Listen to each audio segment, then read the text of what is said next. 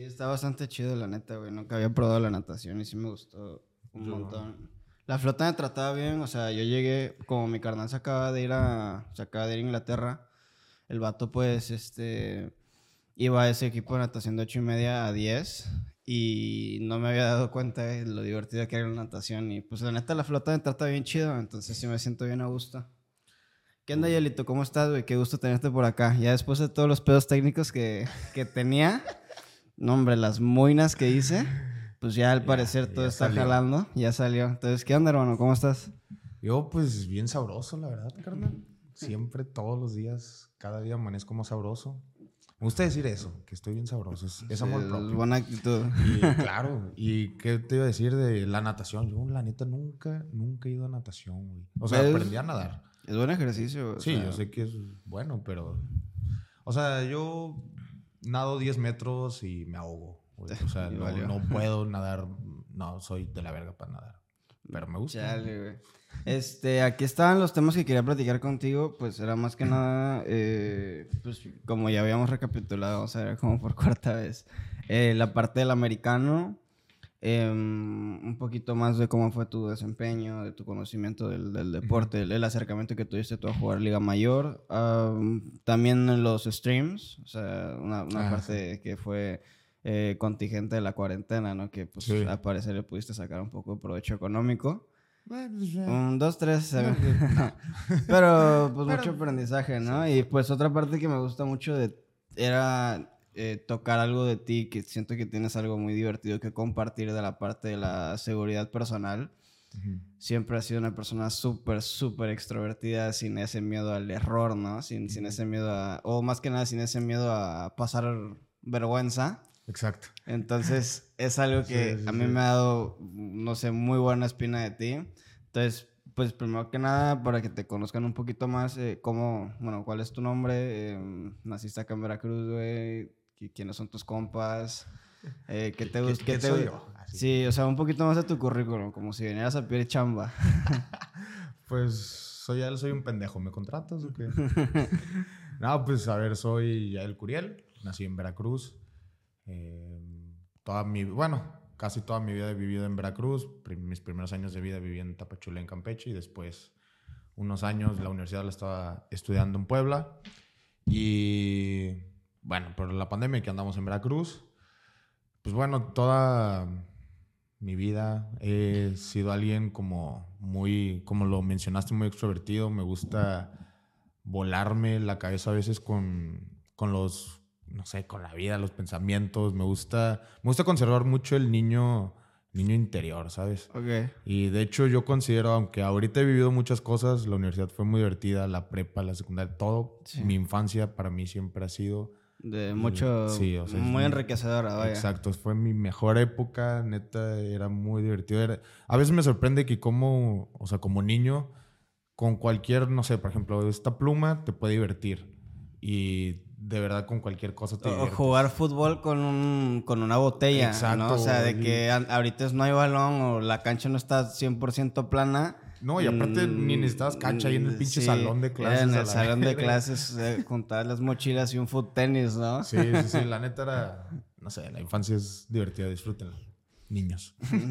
si es que ven esto. Este, bueno, pues más que nada entrando un poquito más al tema, eh, tú fuiste un jugador de fútbol americano. Bueno, yo tuve el, gusto, el honor, ya sabes, de que pudimos, tuvimos la oportunidad de jugar juntos. Sobre todo creo que la última temporada de preparatoria fue una temporada que yo creo que horrible. nos además de que horrible, yo creo que fue la que al menos la que más me divertí porque ah, fue donde más me apasioné yo. Y yo dije, esto es lo que yo quiero, pues desafortunadamente no, eh, no busqué con tanto entusiasmo las oportunidades o las puertas, yo me las cerré solo, pero tú, por el lado contrario, fuiste una persona que, puta, no acabé la cámara, eh, tú fuiste una persona que sí se le dio la oportunidad de jugar un poco de Liga Mayor, ¿no? Para entrar a un equipo de Liga Mayor necesitas hacer unos tryouts, entonces tú empiezas llegas y te das cuenta que hay otro nivel mucho más allá del que tú tienes planeado cuando llegas a la preparatoria. Ya son gente que va en serio, que se dedica en serio, que tiene una vida de atleta, ¿no? Y este, entonces, pues platícame un poquito más para ti cómo fue tu, tu primer acercamiento a, a entrar a Liga Mayor. Eh, ¿A quién, no sé, alguna anécdota graciosa que tuviste por ahí con alguna persona que conociste? Eh, cu- ¿Cuál fue tu experiencia al llegar al tryout y darte cuenta que estás compitiendo con gente que ya se lo toma demasiado en serio? Nada, pues la verdad sí es un. Sí es un cambio enorme de pasarlo de cuando estás jugando en infantiles a juveniles y ya cuando pasas a Liga Mayor. También ahí como poniendo un poco en contexto a la gente, la Liga Mayor aquí en México es la liga universitaria. Y sí tenemos liga profesional que lleva creo que al creo que este va a ser su quinto año. Es LFA, ¿no? Según yo, Ajá, LFA. está LFA y hay otra que se llama. eh, ah, no recuerdo cómo se llama, pero hay varios equipos. Hay unos equipos de Querétaro, de Cancún y así. Ok, Que esa lleva menos, como unos tres años. va. Y en sí, los proyectos de Liga Profesional en México son pequeños, apenas van empezando. Sí, según yo, LFA fue hecha en 2015, más o menos. No, no, no. Creo, Yo- 2016, un poquito más para allá. O sea, yo recuerdo Un que estaba en poco Estados más. Unidos cuando en estaba, yo- Sí. yo estaba de intercambio en Estados Unidos cuando acaban de sacar em, el primer proyecto profesional Ujú. que, que fue la primera temporada. Eh, Bueno, sí, de, LFA, razón. que estaban, que eran cuatro equipos, que eran Eagles, Condors, Mayas y, Ajá, y, y- otro. Ajá, exacto. No. Que casi todos eran de. Sí, creo que todos eran de ahí de la Ciudad de México. Sí, Eran solo cuatro equipos y jugaban como ocho Ujú. partidos, ida y vuelta y una final. sí, claro. Y ya, pero ahorita ya hay más, son, creo que ya hay como unos ocho equipos, creo. El eh, bueno, en el 2019 ya hubo más equipos, ya hubo equipo en Puebla, en Monterrey, en Coahuila. Saltillo, ¿no? Ajá, Sal- entonces sí. ya se va ampliando y que yo sepa ahorita sí va a haber temporada ya otra vez de, de liga de profesional. ok. Pero pues la verdad, aún así, como apenas va creciendo la liga profesional, eh, la verdad, el- la liga mayor en México, lo que es la universidad, de verdad ahí está el mejor nivel de fútbol americano actualmente en México. Y pues es, la verdad, cuando llegas ahí ya es, eres un atleta de alto rendimiento Sí. y sin dudarlo, eres un estudiante atleta. Sí, es, es lo peor de todo, ¿no? La, la parte del, del salto. Es que muchas personas creen que llegar a ser a, a la universidad at- eh, atleta es, ok, yo llego a ser atleta. Es, no, carnal. O sea, No. primero tienes el estudiante atleta, ¿no? Sí, tienes que rendir en el salón para rendir en el aula y eh, para rendir en el campo. Y es algo que muchas personas no se tomaban en serio o, mucho- o Mm. muchos eh, jugadores de preparatoria no se tomaban en serio cuando querían ir a la universidad y cuando llegaban a pedir una beca o a un tryout y, oye, ¿sabes qué? Pues sí puedes entrar, ¿cómo estás de promedio? Pues, seis- 6.2, ¿no? Sí, sí, Mocos, carnal, no puedes jugar. O sea, nosotros necesitamos gente con arriba de 8.5, ¿no? 8 mínimo para que te podamos ofrecer una beca, porque se saltan toda esa parte de, de ser estudiante también, de tener que primero rendir en el aula y entender que es un proceso en el cual la universidad sí te puede ofrecer una beca siempre y cuando estén conscientes de que, esa, de que vas a quedar bien con esa, eh, con esa inversión que van a hacer en ti en tu educación. Exacto. ¿no? Entonces, sí, llegas a Puebla, haces tu tryout, empiezas a, empiezas a conocer un poquito más de gente, te empiezas a adaptar al nivel de Puebla y ¿qué, qué onda? ¿Qué más? A ver. Pues sí, la verdad es, cuando llegas eres un novato, un rookie, no sabes nada, no conoces a nadie. Eh, a no ser que más amigos tuyos lleguen al mismo equipo que tú. En Claro. mi caso no, bueno, nada más era un amigo más, que no estuvo un semestre, pero pues en general de Veracruz no hay mucha gente, apenas ya van saliendo más gente y eso es bueno. O sea, de ahorita de Veracruz creo es, por ejemplo, Cavalari. Ajá, que o está en Mauro, un saludo para Mauro. eh, Muy Saludo. orgullosos de, de ese carnal. La neta, qué, bon, qué, qué chido que le pegó. Y Castán. Está Castán Mario también. Castán. En Toluca. para Castán, para Toluca. Es- estaba eh, Perro Negro en Perro Monterrey. Negro, Isaac Cuevas. Un abrazo para ese carnal también. Tenemos otros dos en Linces. Ahí está Julián, está Temblorina. Pachito, Eh, ¿no? Jesús- Está ah, eh, sí, Pacho, está, este, en, Idael Chávez también. está en, en Águilas. En Águilas Blancas. Y está Temblorina, ¿no? Este, con Jesús. Jesús. Temblorina Jesús. en, en Linces, en, en Mayor. Ajá, o en, el los más verdes. Y también hay otros, otros más pequeños que están, unos en Mexicali, hay otro en, ¿cómo se llama? Otro que también llegó al Linces y así. Y pues ya poco a poco, la verdad que bueno, que van Que, saliendo que ha y que empezado a hacer la cultura el- acá. Ajá, exacto. Sí. Y pues sí, entonces te digo, me tocó llegar y es como de que casi, casi estás solo. Y pues sobre todo es que no conoces, no es lo mismo jugar en la prepa que jugar en, en la universidad. Liga, Liga Mayor. Porque para empezar, el fútbol americano ya te das cuenta que es, ahora sí es estudiar. O sea, no es solo ir a equiparte, jugar, golpear al Romperte la madre, sí, claro. y ya. No se trata de eso el fútbol americano realmente. O sea, se trata de realmente es un juego también muy mental, es de mucho estudio, que tienes sesiones de video donde estás viendo tus repeticiones de, así sea el mínimo detalle, un paso, que si tu paso lo diste a la izquierda, tenía que ser a la derecha y eso Sí, lo ves ese, y ese lo pasito cambias. que diste hacia la derecha es te cambió es completamente punto dos segundos que Sí. perdiste el movimiento, ¿no? Exacto, y eso, Sí. y eso lo ves en el video y lo aprendes y al día siguiente lo tienes que cambiar y si no te sale, lo vuelves a ver en video si te salió o no y así, así hasta que lo No, cambias. y ese pasito en falso que tú diste es una o dos horas de entrenamiento mínimo Sí, para corregir ese exacto. movimiento innecesario que hiciste para ganar tiempo en, no sé, salir a zona para cubrir pase o, por ejemplo, bajar a, bajar a atacar en corrida, ¿no? Entonces, es, es muy curioso porque son cosas que nosotros como jugadores teníamos, eh, pre- que hacíamos más como por instinto, que teníamos como presistematizadas dentro de nosotros y después Exacto. para volver a corregir todo Exacto, eso que tú es- crees que no es tanto rollo, es un desmadre. es- Sí, exacto, porque, porque cambias algo que es natural en ti, un movimiento nat- natural o una acción natural en ti, la tienes que cambiar por otro movimiento, otra reacción y esa convertirlo en algo natural. Entonces, Sí. también sí, sí es todo un problema. Y, y en cualquier deporte, y la verdad, o sea, en cualquier deporte que ustedes ven a un profesional que hace alguna jugada enorme, esa jugada, créanme, o ese movimiento lo ven en los entrenamientos. Sí. O sea, no es que salió de la nada. Puede ser que sí, que tal vez el jugador le salga y todo, pero atrás de esa jugada Sí. hay mucho entrenamiento. No, en cualquier para poder momento, en cualquier momento empiezas, tú puedes hacer tú un fantasy play bien chingón, ¿no? Sí, o sea, sí. algo, algo de Obvio, obvio. algo de highlights bien cabrón, pero no es como que algo que, que te vaya a salir siempre, ¿no? Sobre todo si es algo que tú no tienes practicado. Exacto. Eh, ¿Cómo fue, por ejemplo, para ti algo que me, me da mucha curiosidad? Eh, yo, yo ya tengo un poquito más de, pues yo también tenía un poco de experiencia sobre eso, sobre ese tipo de tratos. Pero, ¿cómo fue para ti el trato al principio de los veteranos, no? O sea, tú llegas, sabemos que en el fútbol americano muchas personas se rigen por la, porque hay como que un tipo de jerarquía, por decirlo así. Entonces tú llegas siendo un novato, hay las típicas novatadas, los coaches tienen a sus consentidos de los, de los veteranos, este, tú como novato pues tienes que hacer las cosas más pendejas como ir, no sé, ir por los dummies, ir por los balones, eh, etcétera, ¿no? Entonces, ¿cómo fue un poquito más de ese trato que te empezaron a dar a ti los, los veteranos cuando llegaste? Si te sentiste un poquito más incluido, excluido, eh, pendejeado, eh, consentido, etcétera.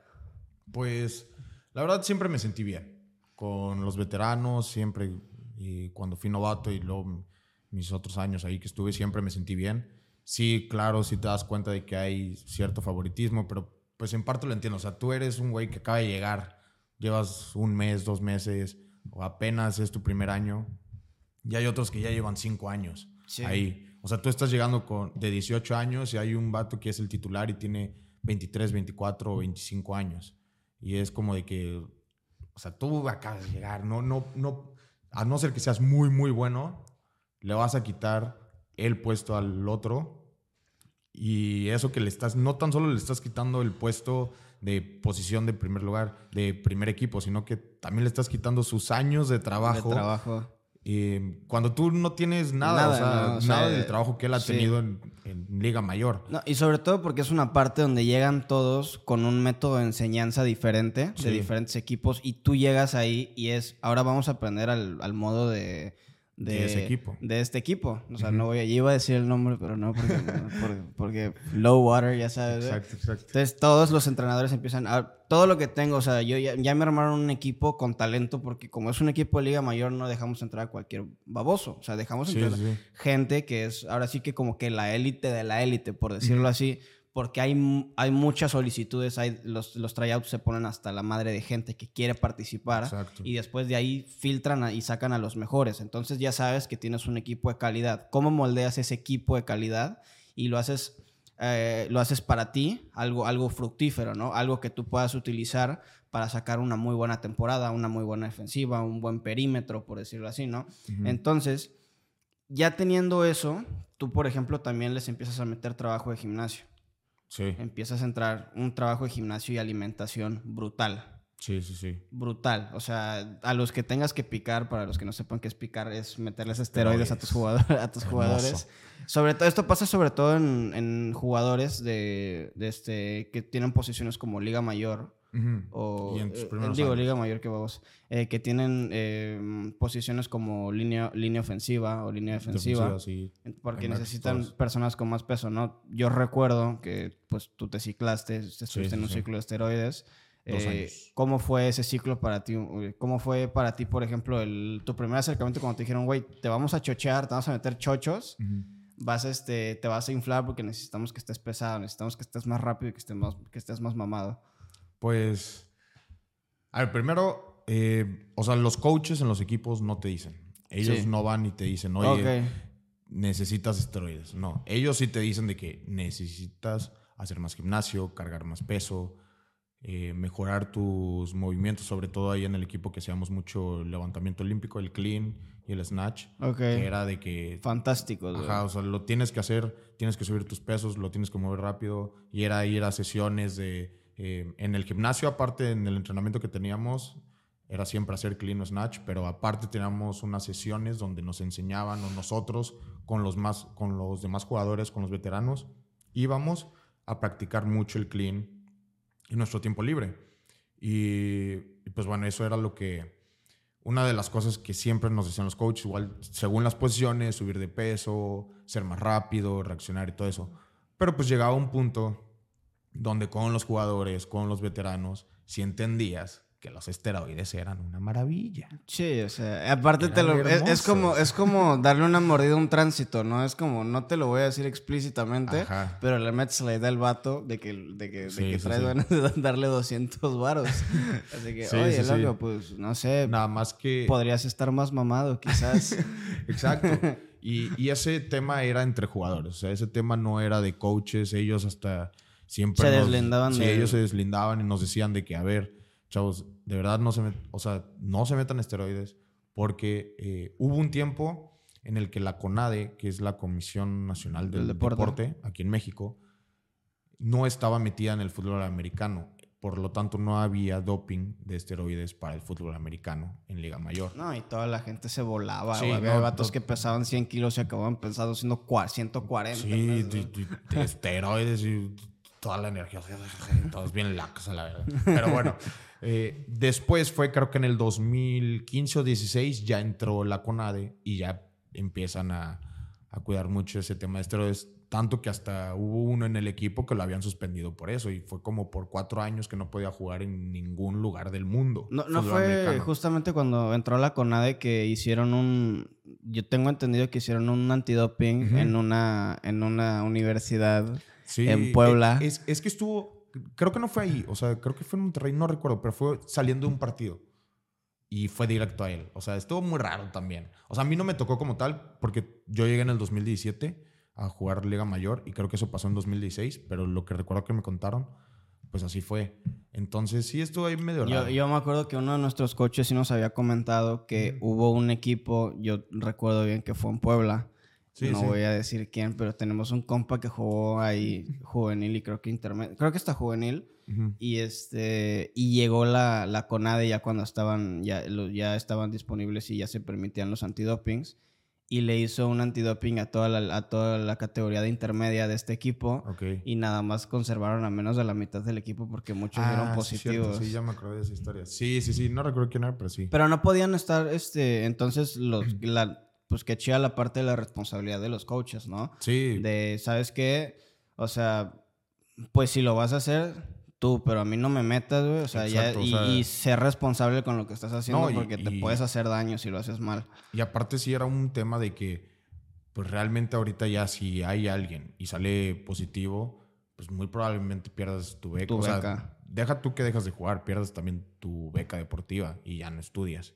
Y no vas a puedes estudiar en otro lugar, pero tal vez si no tienes los recursos para pagar una universidad privada, y tú quieres seguir estudiando en una universidad privada o te quieres transferir de campus y la universidad tiene varios campus o algo así, o quieres aún, o aunque sea una universidad pública, pero no tienes los recursos para vivir fuera y tú quieres una beca para estudiar, pues ya no la vas a tener porque está suspendido por cuatro años mínimo. Claro. Entonces no le sirves a ningún equipo porque no puedes jugar Porque estás- y ellos no van a pagar tu universidad. Estás bloqueado. Em, este, este tipo de tratamientos, tú los hacías, obviamente, bueno, una pregunta, dicen que no existen preguntas pendejas, pero esta es una pregunta pendeja. Eh, este, este tipo de tratamientos tú no los hacías eh, por medio de un, o sea, por tu cuenta, ¿no? Obviamente tenías Sí. que recurrir a un profesional que supiera cómo se hace el, este, que, que, que cómo, cómo te puedes, cómo puedes ocupar este, este tipo de suplementos, por decirlo así, eh, o complementos que son los esteroides. Y después ellos también te indican cuál es tu, cuáles son tus comidas, por ejemplo, cómo tienes que comer, Ujú. cómo tienes que dormir, cómo tienes que entrenar, eh, qué tanto hacer, eh, no sé, qué tanto reducir o qué, qué tan ordenada tienes que tener tu vida a raíz de eso, porque si no, pues te puedes, te puedes lastimar o te puedes generar, Sí, te sí, puedes sí. causar efectos secundarios muy graves, ¿no? Entonces, ahí entra más en la parte, por ejemplo, de tu cambio radical de vida y tu cambio de rutina, ¿no? Mm, primero que nada, estaría muy padre que me describieras un poquito más de tu día, de, de- de tu día a día como un estudiante atleta y después la parte de cómo te fuiste tú acoplando a este tipo de vida que ya es súper diferente. Es ya, bueno, sí, sí sales de repente a, a divertirte, ¿no? O sea, pero ya, regu- ya regularmente tienes que mantenerte muy concentrado, muy enfocado. Em, ya eh, tu vida es fútbol americano, escuela, comida, dormir. Y ya el, fin de semana, después del partido, pues ahí ves qué haces, ¿no? Pero ¿cómo fue al principio para ti acoplarte a este tipo de, este cambio de vida? Y, y pues sí, eso. Sí, pues la verdad al principio sí es pesado porque pues llegas, entrenas y aunque entrenes nada más dos horas, de verdad quieres dormir todo el día porque no estás acostumbrado a ese ritmo de entrenamiento, a ese nivel de entrenamiento. Aunque quizás en la prepa había veces que entrenaba más horas o entrenaba igual las mismas dos horas, pero no era el mismo ritmo ni el- la misma exigencia. Y pues sí, entonces era pues normal acoplarse primero a eso y luego ya una vez que entré, porque yo llegué en verano primero. De hecho, cuando tuvimos nuestra graduación de la prepa, Sí. eh, que fue sábado, yo te- al, te fuiste, al día ¿no? siguiente, recuerdo que amanecí el domingo, o sea, no sé, llegué a la casa como a las 8 de la mañana. pues nadie llegó Llegué, temprano. dormí como dos horas, agarré mis maletas y me fui a Puebla, porque ya tenía que llegar a la universidad y el lunes entrenaba. Y ahí estuve en el verano, ahí sí no había nada de clases, solo entrenar, pero sí fue acoplarse eh, pues rápido, en chinga, porque la temporada ya era en agosto yo llegué en julio. Pues bueno, luego ya una vez que entras a la, a la temporada, pues también inicias, a inicias clases. Entonces ahí es de que ¿Cómo, administ- primero- cómo administras tu día? Exacto, y más porque es de que ya te acoplas, no tan solo es acoplarte a un equipo de Liga Mayor, es acoplarte también a la universidad. Que quieras o no, para cualquier persona, seas estudiante, atleta, seas estudiante, acoplarse a un nuevo sistema de estudio, a, a la universidad, o sea, pasar de prepa a universidad es también a- te tienes que acoplar, ¿no? Nadie te dice cómo acoplarte a la universidad. No, pues tú vas agarrando un poco más de tu ritmo de vida, ¿no? Sí, exacto. decir así, eh, pues la universidad tiene tales facilidades, voy a aprovechar estas facilidades para, no sé, por ejemplo, si tenemos un gimnasio muy bien equipado, pues ahí voy a ir a Sí. los levantamientos con el equipo. Em, la escuela me ofrece estas comidas, ¿no? Entonces eh, voy a poder comer todos los días en el campus mm, de una manera gratuita, de, eh, gratuitamente y ya nada más yo me arreglo para mis desayunos y mis cenas, ¿no? Por Así es. ejemplo, y mi suplementación. Entonces, es ver cómo tú vas agarrando ese ritmo de vida y me- viendo qué te falta, ver hacia dónde te mueves, ¿no? Por decirlo así.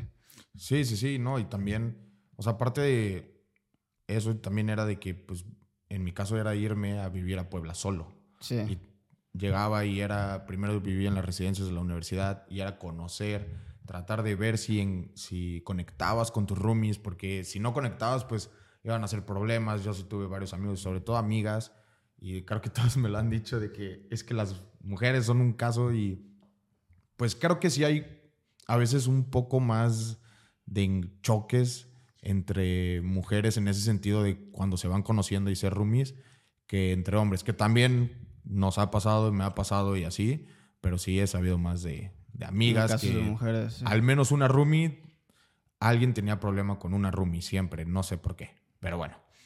Y pues sí, acoplarte, ver si conectabas también con tus roomies y todo eso. Entonces, por ejemplo, en mi caso era entrenar de una a 3 de la tarde. Entonces me levantaba, era quizás alguna clase, desayunar, otra clase, cambiarme, irme a entrenar, salir, comer, irte a clase y te daba el mal del puerco, estabas cansado y tratar de estar despierto en las clases, acabar y en la noche ya sea juntas de, para ver video o ibas al gimnasio a hacer extra y así. Y pues también tenías una vida social que, que tienes que mantener estable, ¿no? O sea, el, sí. oye, o sea, sí está bien que seas estudiante atleta o sea que sea lo que tú hagas, pero también siempre tienes que guardar tiempo para ti, ¿no? Sí, para hacer las cosas que te gustan, porque quieras o no es un golpe emocional bien Sí. cabrón el simplemente tener, sentirte como que muy ocupado con algo que haces, que probablemente también hay cosas que te gustan hacer o u otras cosas que te gustan hacer, que por tener este tipo de ritmo de vida tan ajustado, tan, ahora sí que milimétricamente calculado sobre tus tiempos, No lo haces. que, que dejas de hacer otras cosas, ¿no? Entonces, ¿qué, qué otras cosas a ti te gustaban hacer, por ejemplo, además de, o sea, que, que- Pues- que sentiste que dejaste de hacer, por ejemplo, cuando, cuando empezaste a llevar este ritmo de vida mucho más acelerado que, del que solías llevar? Pues en general, o sea, ver a mi familia, viajar con mi familia, o sea, yo desde la primaria, desde que nací, he viajado con mi familia mínimo las fechas de Navidad, eso el, el americano y la escuela nunca me los... porque no hay, en Navidad no hay nada que hacer más que Sí. ir a Navidad, pero también había veces que, no sé, en Semana Santa o en los veranos también iba a viajes con mi familia a ver a, a la familia de parte de mi papá, que son de allá de Reynosa. Saludos a Reynosa. Y pues bueno, entonces eso. Y pues de ahí en fuera cualquier otra cosa, salir con amigos, poder, así inclusive yo estando fuera, quería a veces viajar, porque mis papás, mi papá cumple en septiembre y mi mamá en noviembre, entonces luego quería yo viajar para estar en sus cumpleaños o cosas así. Y pues no podía porque literal mi año se dividía en lo que era de enero a julio, era pretemporada. Entonces los veranos yo también, si quería hacer algo en verano, yo tenía que estar en Puebla entrenando y en clases. Y en agosto, lo que era de agosto a noviembre, principios de diciembre, yo no viajaba para nada porque todos mis viajes solo eran de fútbol americano. fútbol americano. Era ir a viajar a cualquier lugar que me tocara jugar o estar en Puebla jugando. Me acuerdo que una vez pasaron un, un, eh, un partido de, de tu universidad en Monterrey y, y en vez de yo ver el partido estaba buscando en la banda a ver si estabas, porque estaba, entra- estaba la Ofen y yo nada más lo puse tantito y me acuerdo que pues tú, eres, tú eres backer, tú estabas en Defen y, y estaba el partido abajo y yo nada más estaba viendo como... Y ya él, es el 45, ¿dónde está mi carnal? Y yo, no mames, ya lo topé, ahí está ese vato, saludos. Y yo estaba bien orgulloso, la neta. Sí, sí. Oye, hay una, una parte muy importante que es algo muy... que, bueno, a nosotros nos, nos daba mucha relevancia, que era el ritmo de trabajo. ¿Sentías que era una diferencia, por ejemplo, en, en temporada regular a cuando entrabas a playoffs? Porque... y- ¿Y, Sí. cuál era tú, como la experiencia que tenías tú este, cuando entrabas a, a- a playoffs? Porque ya hay una parte de, oye, si pierdes ya estás fuera.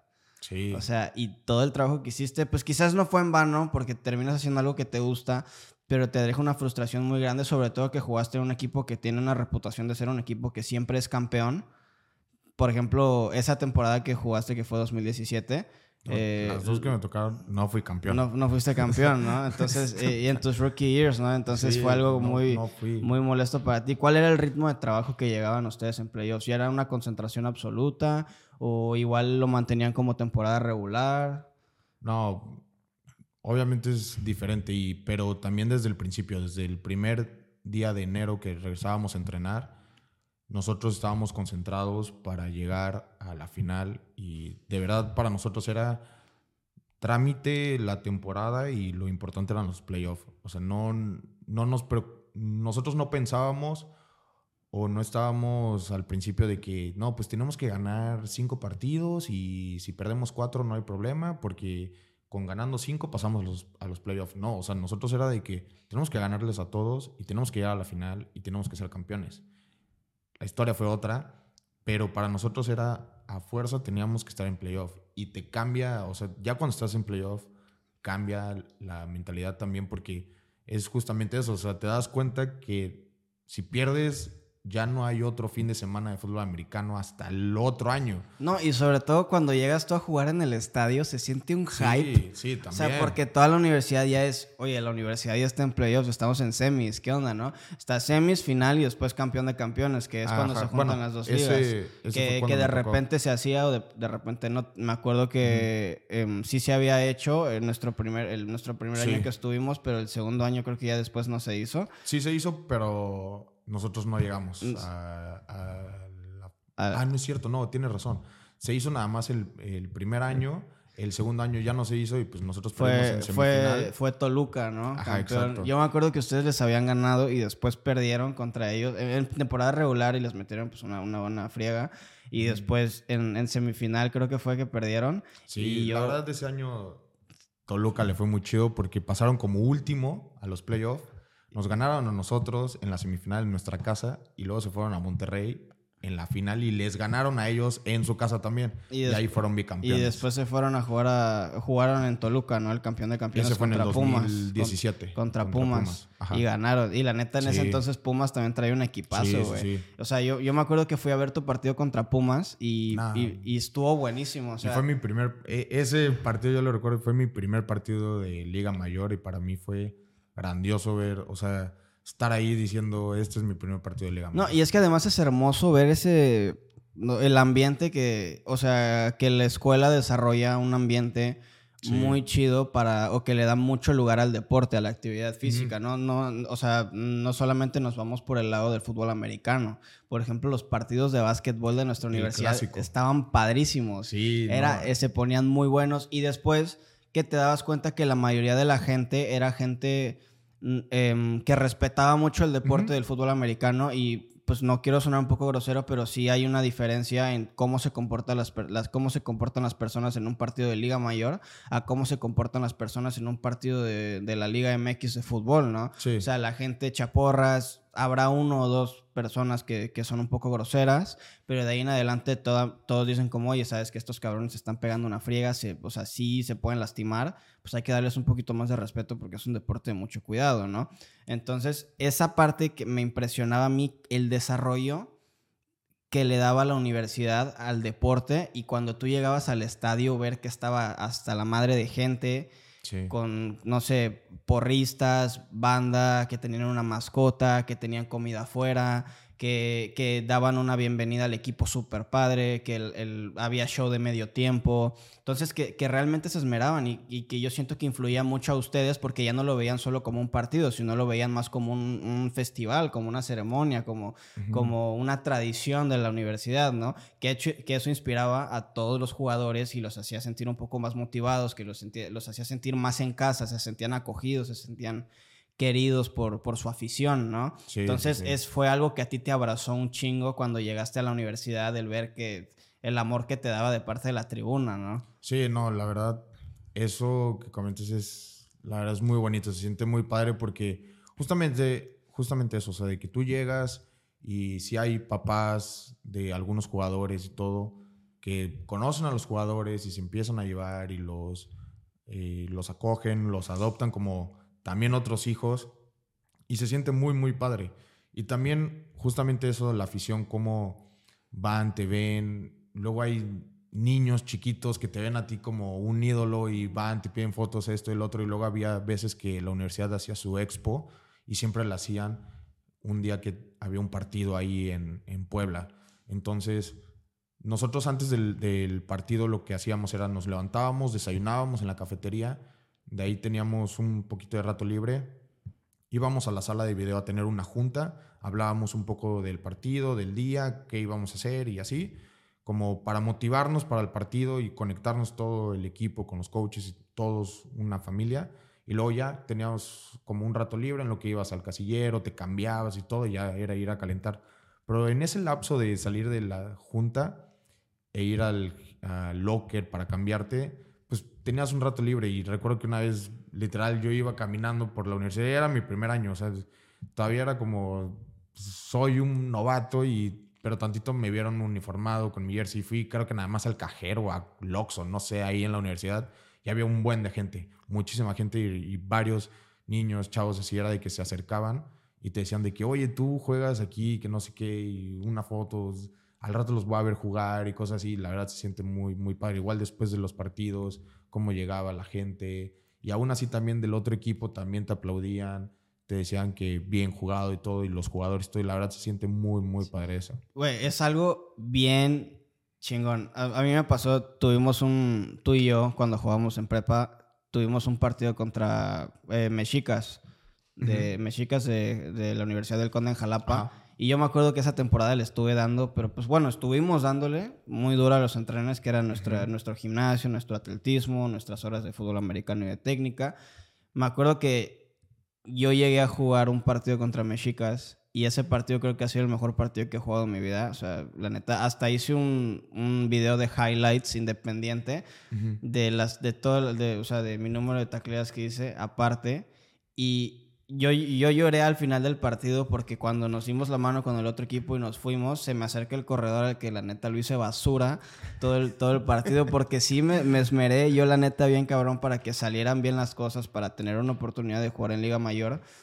Y voy yo regresando, yo muy indiferente de todo, y de la nada se me acerca el, el entrenador. Digo, fue el entrenador y fue un corredor, el corredor, y me dice, oye, loco, muy bien jugado jugaste muy bien y la neta yo sentí como, sientes bien chido porque es como pays back, eh, like everything pays back, ¿no? O sea, como que todo lo que hiciste al final sí fue reconocido y sí le dieron su lugar al esfuerzo que has hecho, o sea, detrás de, detrás de, o sea, del partido, ¿no?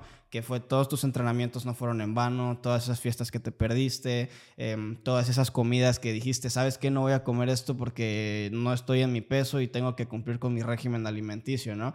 Entonces, es algo muy padre el poder tú empezar a dedicar, a tener una pasión, que es más que nada lo que llevó a, todas, a todos ustedes como atletas, eh, estudiantes atletas, a llegar a jugar Liga Mayor. Algo muy chido era también que, por ejemplo, y entiendo totalmente, para mí era algo mm, em, que es, para mí es totalmente entendible que una persona, un jugador de fútbol americano diga, ¿sabes qué?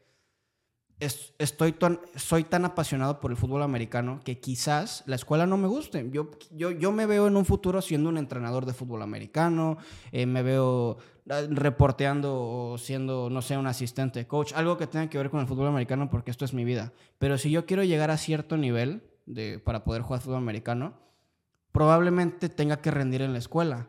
Y lo voy a hacer con tal de poder jugar. Entonces mientras tú encuentres esa pasión que, por ejemplo, fue para ti algo muy cabrón, el, encontrar tu pasión en el fútbol americano y decir, ¿sabes qué? Pues quizás, porque yo, yo sabía que a ti te gustaba la escuela. Eh, de cierta manera, em, siempre fuiste un muy buen estudiante, atleta, pero quizás no le hubieras puesto tanta atención si, si, si el fútbol americano no hubiera estado de por medio. Hubieras tirado quizás un poquito más de desmadre o quizás si hubiera sido cumplido, pero todo, sentiste que no fue en vano porque, porque al final cuando te dijeron, y tienes el promedio para entrar, tú dijiste, sí, aquí está mi boleta, toma. Ah, pues vas, güey. Y ya te metieron a jugar y empezaste a vivir todo este tipo, toda esta experiencia que fue súper, súper padre para ti. Sí, no, claro. O sea, la, la escuela, es que el tema aquí igual también en Estados Unidos es de que el fútbol americano, si no te va a dar de qué vivir, te puede dar una educación que de con esa educación puedes vivir. Entonces, por ejemplo, también en, en, Estados Unidos, ¿por qué hay tantos deportistas? ¿Por qué las universidades invierten tanto en el deporte? Porque la universidad es cara. Entonces, la gente luego no tiene el dinero y también los loans, los préstamos que dan para las universidades son carísimos y terminan endeudados muy cabrón. Entonces luego lo que ellos hacen es buscar becas deportivas. Sí.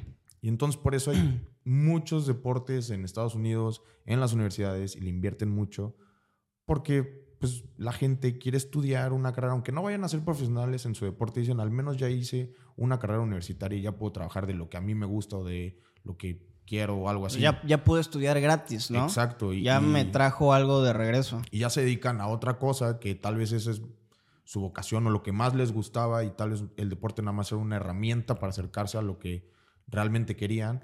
O hay unos que, como lo mencionabas, que realmente les encanta el deporte y quieren, y hay unos que les da la oportunidad de que, no sé, por ejemplo, hay muchos deportistas que estudian educación física o si les gusta la medicina o las rehabilitaciones, se metan a fisioterapia o cosas así. Hay otros que pues nada más estudian algo de educación o administración o cosas así porque su tirada es ser coach.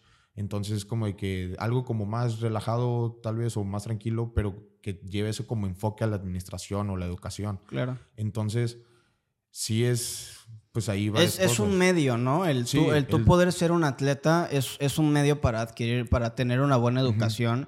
Y obviamente hay universidades públicas que tienen, em, que tienen muy buenos programas de fútbol americano y también son excelentes universidades. Por ejemplo, el ejemplo claro, la Autónoma de Nuevo León o la UNAM, que tienen programas puta, los más antiguos de fútbol americano probablemente y excelentes. Y es, oye, pues quizás puedo obtener un beneficio yo. Pero bueno, si vamos al otro lado, es, tú puedes entrar ahí y no vas a pagar para jugar ni para estudiar. Pero si tú quieres entrar a una universidad que probablemente no tenga tantos problemas administrativos, que sea un poco más organizada, que sea un poco más limpia, la universidad vas a encontrar em, las escuelas privadas, ¿no? No por no decirlo de otra manera ni sonar grosero, pero pues también las universidades privadas tienen Em, tienen excelentes programas educativos y tienen excelentes programas de fútbol americano. Y tú el tener esas habilidades o tener esa vida de atleta, de estudiante atleta, te puede dar acceso a tener este tipo de educación que también es de mucha relevancia.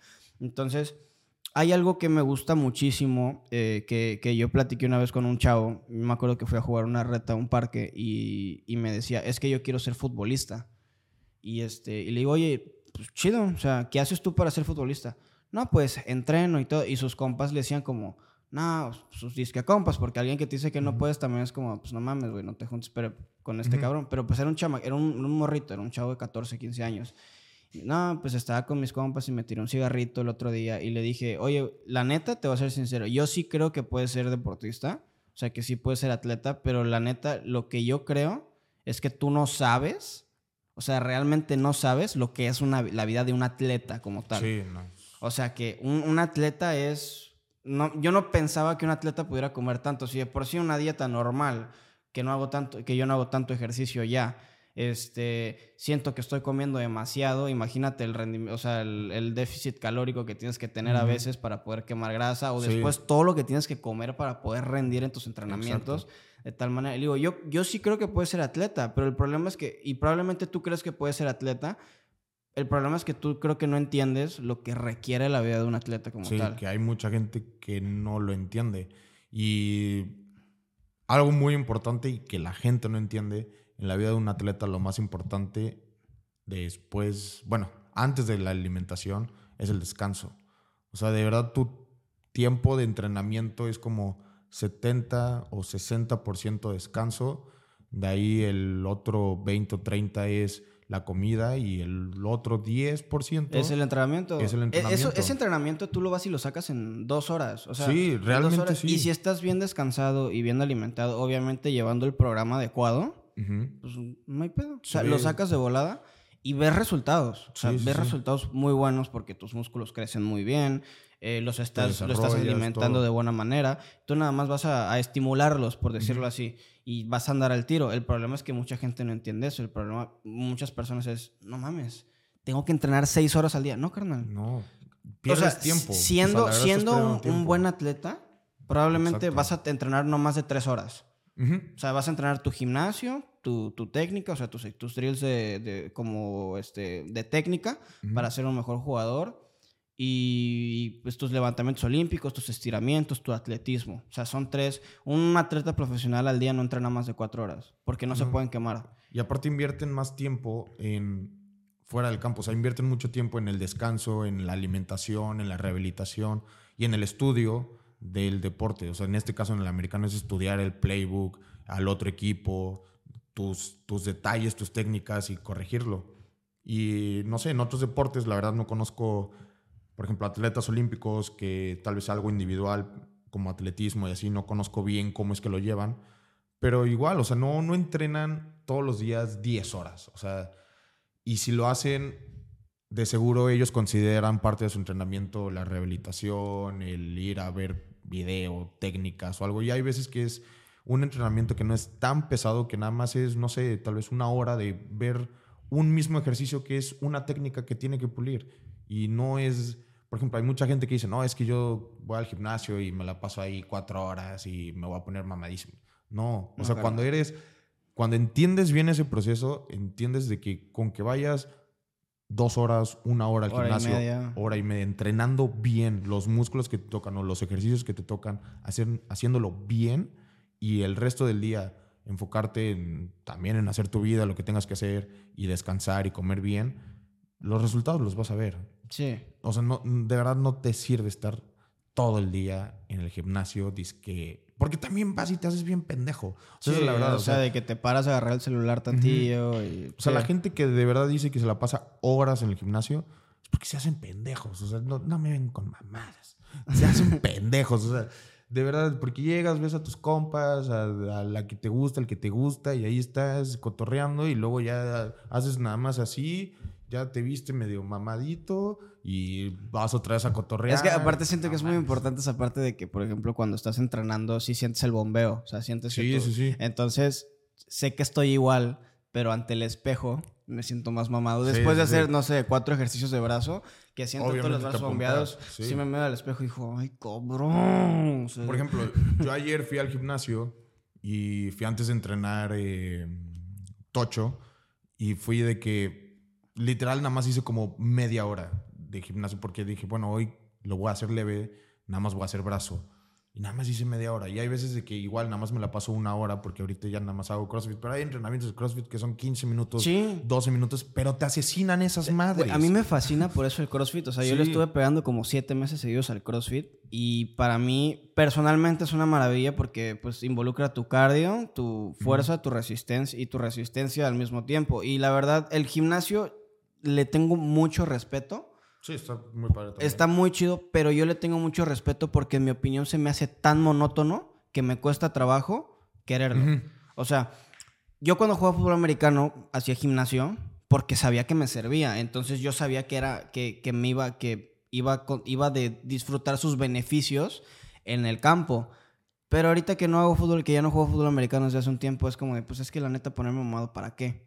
O sea, no, no le encuentro sentido, ¿no? Sí, yo, yo también, o sea, yo lo veo más ya ahorita el deporte, una por gusto y otra por salud. O sea, igual también cuando jugaba y cuando me metí a esteroides, nunca fue de que es que me quiero ver súper mamado, rayado y así, no. O sea, para mí siempre fue el entrenamiento que haga en el gimnasio, hasta es más, haciendo ejercicios de gimnasio, de que, no sé, necesito ser explosivo. En mi salida, bueno, tengo que hacer muchos ejercicios de, De explosión. Muchos eh, levantamientos, levantamientos olímpicos, güey. Son una O chulada. Necesito, no sé, meter más fuerte las manos. Bueno, tengo que hacer muchos ejercicios donde, por ejemplo, algo básico, el bench press, pero bench también press. otros ejercicios donde sea mover pesos rápido también, de que el pecho, el brazo, para eso, y, y que te dé esa fuerza necesaria para llevarla al campo. Ahorita sí es como verme bien y todo, me gusta verme bien, obviamente cuidarme, pero ya es más por salud Sí, lo tengo que, llevar a un deporte. que o- o- por llevarlo a cabo, ¿no? Ajá. Ahí te va. Yo, por ejemplo, yo entrenaba CrossFit unos, no sé, de 15, 16 minutos que ponía la rutina en corto a pues los 40, que hasta cuando te decían eh, on time, que era máximo 40 minutos.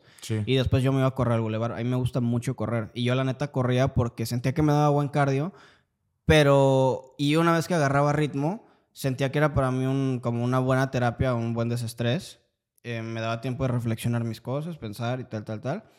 Y no me sentía que llegaba tan madreado a la casa, ¿no? Pero ya, si me hubieran dicho, por ejemplo, tírate dos rutinas de CrossFit al día, o sea, de 40 minutos cada una, yo les digo que no. Digo, la neta no me sirve, me voy a cansar demasiado, me puedo lesionar, porque es algo muy importante. Cuando tú tienes em, tu CrossFit, cuando tú estás haciendo CrossFit, por ejemplo, o estás haciendo un, un ejercicio de alto impacto, si dejas de hacerlo con la alta intensidad con la que debes de hacer y lo empiezas a hacer con, o sea, un poquito más aguado, por decirlo así, te puedes lesionar. O sea, Sí. porque los, los levantamientos olímpicos son levantamientos que requieren mucha flexibilidad, en- requieren mucha cautela, mucha práctica de técnica para llevarlos a cabo, porque de Sí. otra manera te, de otra manera te puedes lastimar y son y no son lesiones de que ah se, se te rompió el uña del pie, no hombre, un esguince segundo, tercer grado, fuiste dos, tres meses te rompes mínimo. ligamentos, Te rompes- puedes acabar en operación. Sí, por eso debes de ir progresivamente en esos ejercicios, te lo deben de enseñar bien y todo, no es, no es cualquier cosa.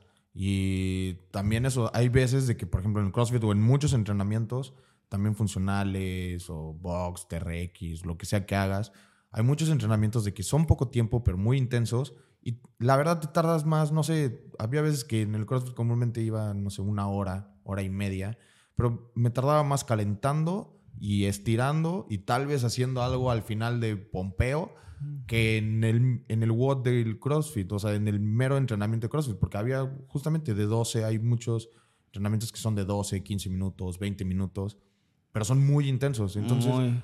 tal vez, no sé, comúnmente, igual cuando ya estaba yendo a, em, a Puebla, iba a una clase de 7 a 8, pero comúnmente esa clase de 7 a 8 era, no sé, 10, 15 minutos de calentar.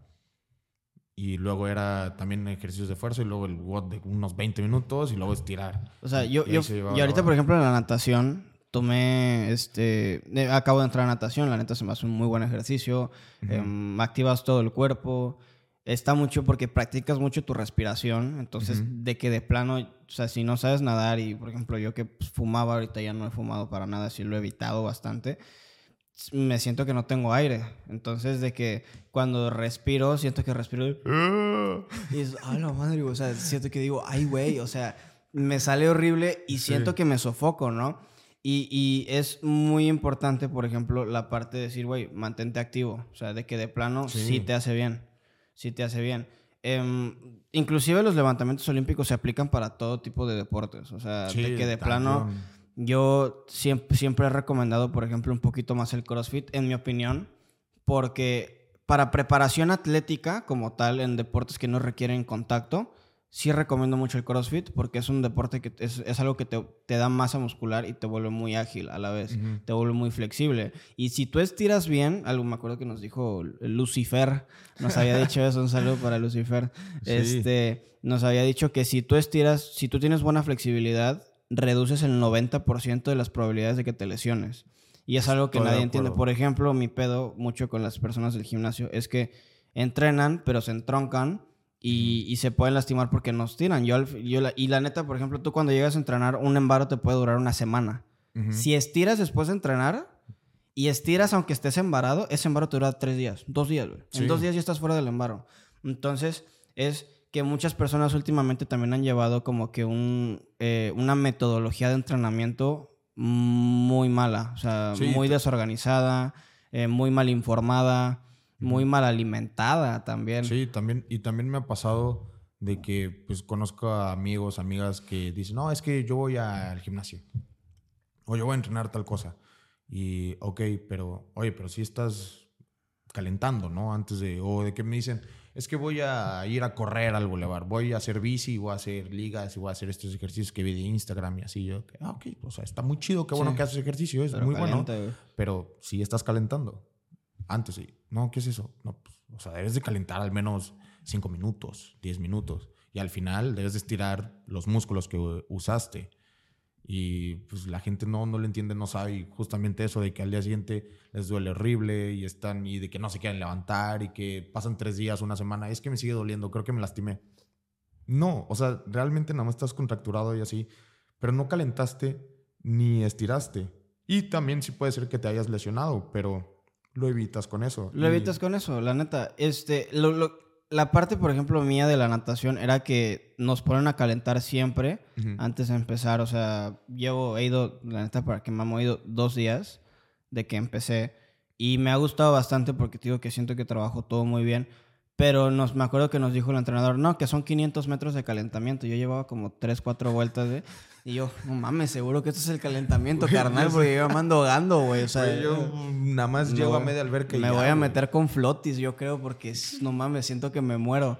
Y, y está bien chido. O sea, la- algo, algo que es muy curioso es que la gente se aleja del deporte hoy en día porque no encuentran el deporte que les gusta o porque tienen miedo a experimentar nuevas cosas. Sí, ¿no? exacto. O sea, yo, por ejemplo, al principio tenía el CrossFit como, no mames, ¿qué es esa mamada? Y, güey, te puedo decir ahora que me fascina. O sea, me encanta hacer este tipo de deporte, siento que es muy divertido, siento que es una terapia, porque si, llego, si no hago deporte me angustio, o sea, de plano yo me angustio. Y después llego a, o sea, llego de hacer deporte y ya me siento como más sereno, más tranquilo, más iluminado, por Sí, decirlo sí. así, ¿no? Y muchas personas es, es que, no, no me quiero meter al gym. Carnal, hay miles de deportes, güey. ¿Por qué no, Miles no sé, pruebas ir a jugar una reta dos, tres veces a la semana con tus compas. Hay tantas canchas donde hay retas abiertas.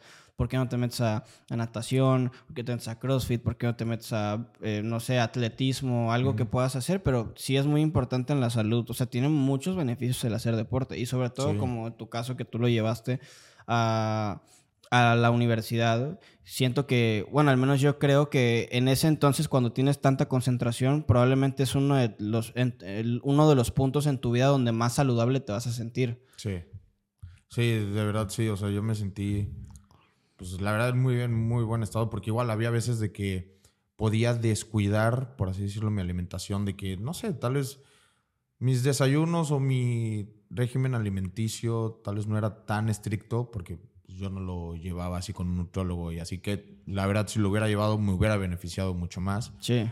Pero sí, más o menos ya sabía qué debía de estar comiendo, qué tanto de carbos, qué tanto de grasas, qué tanto de proteína, qué más o menos cosas necesitaba. Pero si te das cuenta de que aún así comas lo que comas, no sé, comas unos chetos, al día siguiente estás igual o, o estás mejor, porque también quemas tantas calorías que pues también necesitas comer ciertas calorías. Entonces, sin darte cuenta de tu alimentación, estás comiendo lo que necesitas comer. Sí. Y tal vez sí te faltan algunos nutrientes, ¿no? Pero pues eso ya lo cambias, lo acomodas y, lo metes en tu alimentación y todo eso.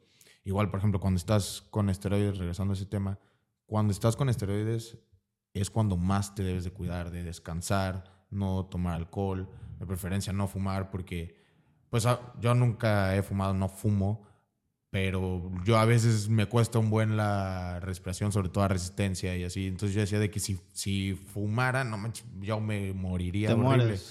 Y entonces igual descansar, ir al gimnasio, ir a hacer esto, también porque tienes mucha energía, o sea, con los esteroides, con la testa tienes mucha energía. Entonces, de verdad... son como shots de testosterona, ¿no? si mal no recuerdo. O sea, te metes testosterona como estúpida, entonces todo el día estás con la testa arriba y es de que si entrenaste dos horas, tienes para luego, luego salir y entrenar otras horas y al día siguiente ir a clases, entrenar y hacer lo que quieras y descansas. O sea, tienes mucha energía. Oye, una pregunta, güey. Fuera, con la testosterona no tenías, no te sentías, o sea, fuera de mame, como más eh, sexualmente tigre, güey. O sea, que te sentías muy, o sea, como con mucho deseo sexual, güey. a mí me da mucha curiosidad ese pedo, güey, porque pues, también me ofrecieron el el atesto. Y ayer había escuchado una historia, güey, de que un, vato, güey, que perdió su testículo, güey. Y yo se les pregunté, oye, güey, ¿y eso no le afecta con, con su testosterona, güey? O sea, de que si no, no, le altera sus niveles de testosterona y se siente bien cabrón. O sea, de que ya de plano siente menos deseo sexual, güey, o algo así. Porque es algo que pasa con los perros, ¿no? Que les, les cortan los huevos para que... Los, los castran para que ya no sientan este ya, ya no sean calientes, ya no sean calentones, ¿no? Entonces, güey, o sea, si te meten a ti testosterona, no, no te sentías tú como que sexualmente más activo que decías, ay, cabrón, güey. Pues. Ese era mi cardio. no, sí, o sea, realmente, realmente sí. Eh, sí sientes más.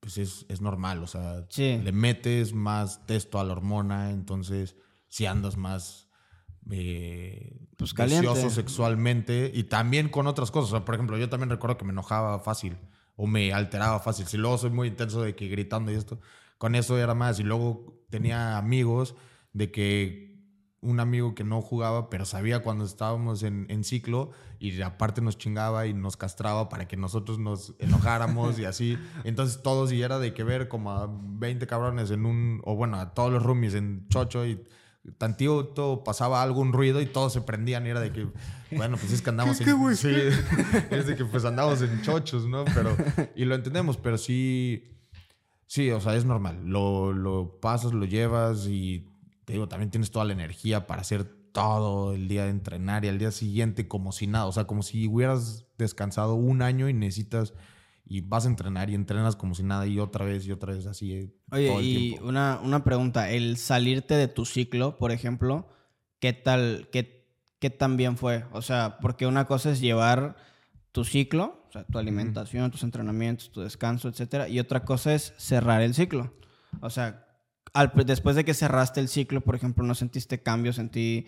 Em, ahora sí que negativos, algo que tú decías, no, por ejemplo, me siento más torpe O sea, me siento menos inteligente o un poquito más lento o no sé, estoy un poco más enojado regularmente. O sea, ¿no, no sentías, además de, por ejemplo, lo de que andabas más deseoso sexualmente, como otro tipo de cambios en tu, eh, emocionales o psicológicos? Pues sí, un poco. O sea, sí, sí llegas a sentir ciertos, porque igual le metes a la hormona, sí sientes algo de cosas emocionales y así, pero como tranquilo le son. Y de ahí en fuera, pues sí, ya te pegó la realidad de que si entrenas un día al día siguiente te vas a cansar, o sea, vas a amanecer cansado y así, así, y el fin de semana estás cansado. Y de toda la chinga de la, de la semana. Entonces, y de ahí en fuera, pues igual, si también si te descuidabas de entrenar eh, como estabas entrenando en Chocho. Te ponías todo bodrio. Y, ajá, o sea, o sobre todo la fuerza, o sea, sí sentías como una baja en la fuerza, pero también había procesos donde era normal, por ejemplo, cuando llegábamos a temporada, pues ya no entrenábamos igual que en pretemporada ya no cargas igual porque ya nada más lo haces para, ya buscas mantenerte eh, en, en, la temporada y aparte como estás jugando, estás corriendo más, estás haciendo más cosas, a veces también bajas, bajas de peso, un poco de peso por lo mismo, porque ya no estás en crecimiento o en desarrollo muscular durante la temporada, ya estás más en mantenimiento, en recuperarte, a veces te pueden caer lesiones eh, o una que otra cosa y pierdes eso, que eso es normal con o sin esteroides. Pero, pero pues sí, sí lleva ahí como un poquito su, su proceso también terminarlo, pero si tú te mantienes activo y todo y lo cuidas y te cuidas a ti, no hay ningún no problema. Hay falla. No, hay falla. no, pues es que yo me acuerdo cuando te vi, este, cuando te vi después, o sea, me acuerdo que te, te encontré en Varecito. Estábamos en Varecito y llegué yo y estaba yo con mi hermano. Eh, te extraño, Max. Ya volví de Inglaterra. y este. Y, de la nada, pues estábamos, creo que era el, el Congreso de Actuaría o algo así. No sé cómo, no sé por qué los congresos. Que no sé por qué los congresos académicos tienen que ser en un antro. Sí, siempre son peda en la noche. es una hipocresía. En el día de conferencias y en la noche peda, rompe madre todos los días del Congreso. y este, y me acuerdo que me dice mi carnal, güey, ya llegó ya él. Dice, e, está en la puerta y me dice, güey, es la puerta. y cuando te veo, tú así enorme. y yo dije, ¿qué pedo? O sea, neta no te reconocí porque una playerita que te quedaba normal, te quedaba súper ajustada y decía, güey, parece un chorizo así. está enorme este vato. Y, y, ya te pregunté, oye, loco, no, pues es que el ciclo y la neta está bien cabrón. Y yo, pues sí, güey, ya, ya parecías la roca de plano, o sea, ya te veías gigante. Yo me saqué de Sí, sí me acuerdo y sí, la verdad Igual luego he visto fotos, videos y así de cuando entrenaba y cuando estaba en ciclo y decía, no mames, de verdad me veía enorme. O sea, si ahorita a veces todavía me siento más o menos un poquito grande comparación, sobre todo lo veo cuando... Y es que siempre has sido grande tú, o sea, siempre has sido, has tenido pues, buena estatura y pues además de que siempre te has mantenido pues activo, ¿no? Físicamente. Y ya todavía con el chocho, güey. Una mole. o sea, de verdad fui una palomita, así un granito de más que de la nariz. ¡Pup! Y